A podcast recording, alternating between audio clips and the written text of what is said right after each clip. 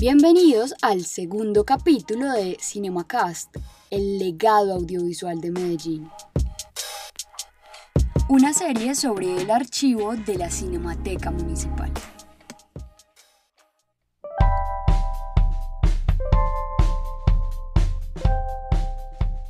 En la obra de Víctor Gaviria está representada Medellín con toda su complejidad y crudeza. Hoy conoceremos el repositorio en el que se encuentran diversos materiales que fueron parte del proceso de creación y realización de películas como Rodrigo de No Futuro y La Vendedora de Rosas. En 2010, Adriana González, historiadora y actual gestora del archivo de la Cinemateca Municipal de Medellín, gana una beca del Ministerio de Cultura para organizar el archivo del reconocido cineasta antioqueño Víctor Gaviria. Para tal proyecto necesitaba la asesoría de un tutor y recordó a Diego Rojas, su antiguo colega, quien era además un investigador sobre el cine y conocedor de la obra de Víctor. Durante cuatro años se dedican a la recolección, clasificación y conservación del archivo y en dicho periodo reciben el apoyo de distintas becas del Ministerio de Cultura. El archivo estaba disperso, había mucho material en la casa de habitación de Víctor y su familia y entre comillas, muy entre comillas, estorbaba porque era algo que no hacía parte del decorado de un espacio familiar. O sea, entiendo que la dispersión era mucha, muy grande, a lo largo y ancho de la ciudad y representaban un constante y permanente peligro mientras no se abocara a una tarea como la que lideró y realizó Adriana, que era copiar todos estos elementos tratar de organizarlos, limpiarlos, clasificarlos, hacer una depuración y su organización. La composición del archivo de Víctor Gaviria debe tener unos elementos fundamentales que son sus películas, todos sus trabajos audiovisuales, ficción, documental, que ha hecho a lo largo de ya su extensa carrera como material primordial de lo que podría constituirse como un fondo documental, pero además serían los materiales complementarios o archivo paralelo, podríamos denominarlo, que es todo lo que alimenta los procesos de creación de esas obras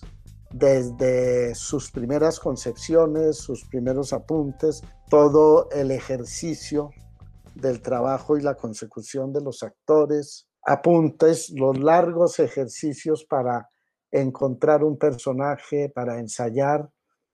Este archivo paralelo es el que resguarda la Cinemateca Municipal desde 2018 y es abierto, lo que quiere decir que a él continúan ingresando documentos, pues el autor sigue produciendo. Está compuesto por materiales diversos, tales como fotografías, libretas, versiones de guiones, audios con entrevistas, fotocopias, entre otros. Eh, doy un ejemplo de un elemento fundamental que es muy conocido, pero que ilustra muy bien la importancia, es el recorte de prensa de la noticia de un muchacho que intentó suicidarse desde un edificio del centro de Medellín y cuyo relato como nota, como crónica periodística, llamó la atención de Víctor y que fue el germen de lo que después sería la película Rodrigo de No Futuro.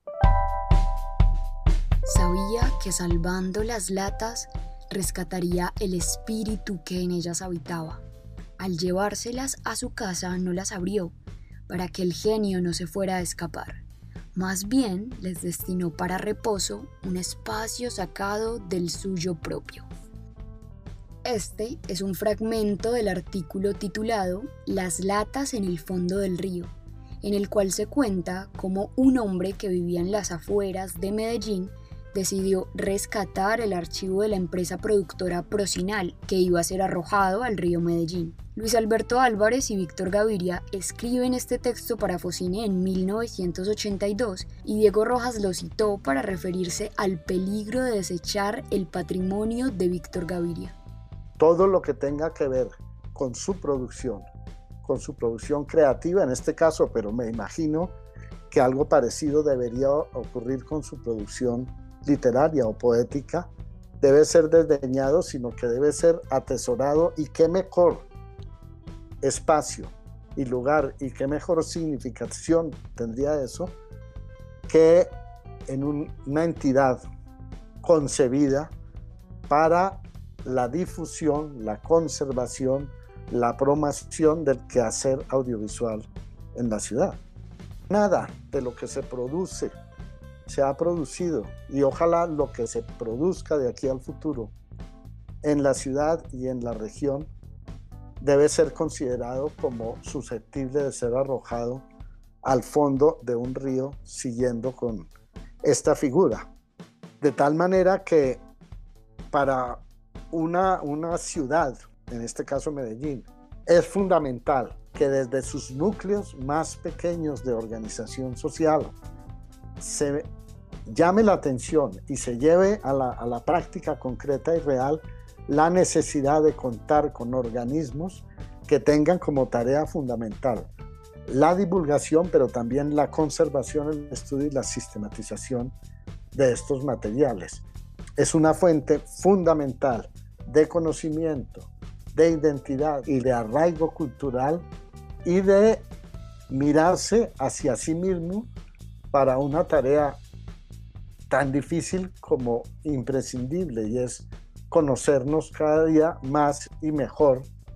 a ver si algún día abrimos resquicios de esperanza sobre lo que puede ser un futuro no tan incierto como el que todos los días vemos sobre nosotros y sobre nuestras vidas. Gracias a los oyentes por acompañarnos en la segunda entrega de CinemaCast y a Diego Rojas por compartir sus conocimientos, experiencias y reflexiones. El próximo sábado conoceremos uno de los escasos patrimonios fílmicos que quedan en Medellín de la mano del documentalista Camilo Botero. Este podcast es realizado por la Cinemateca Municipal,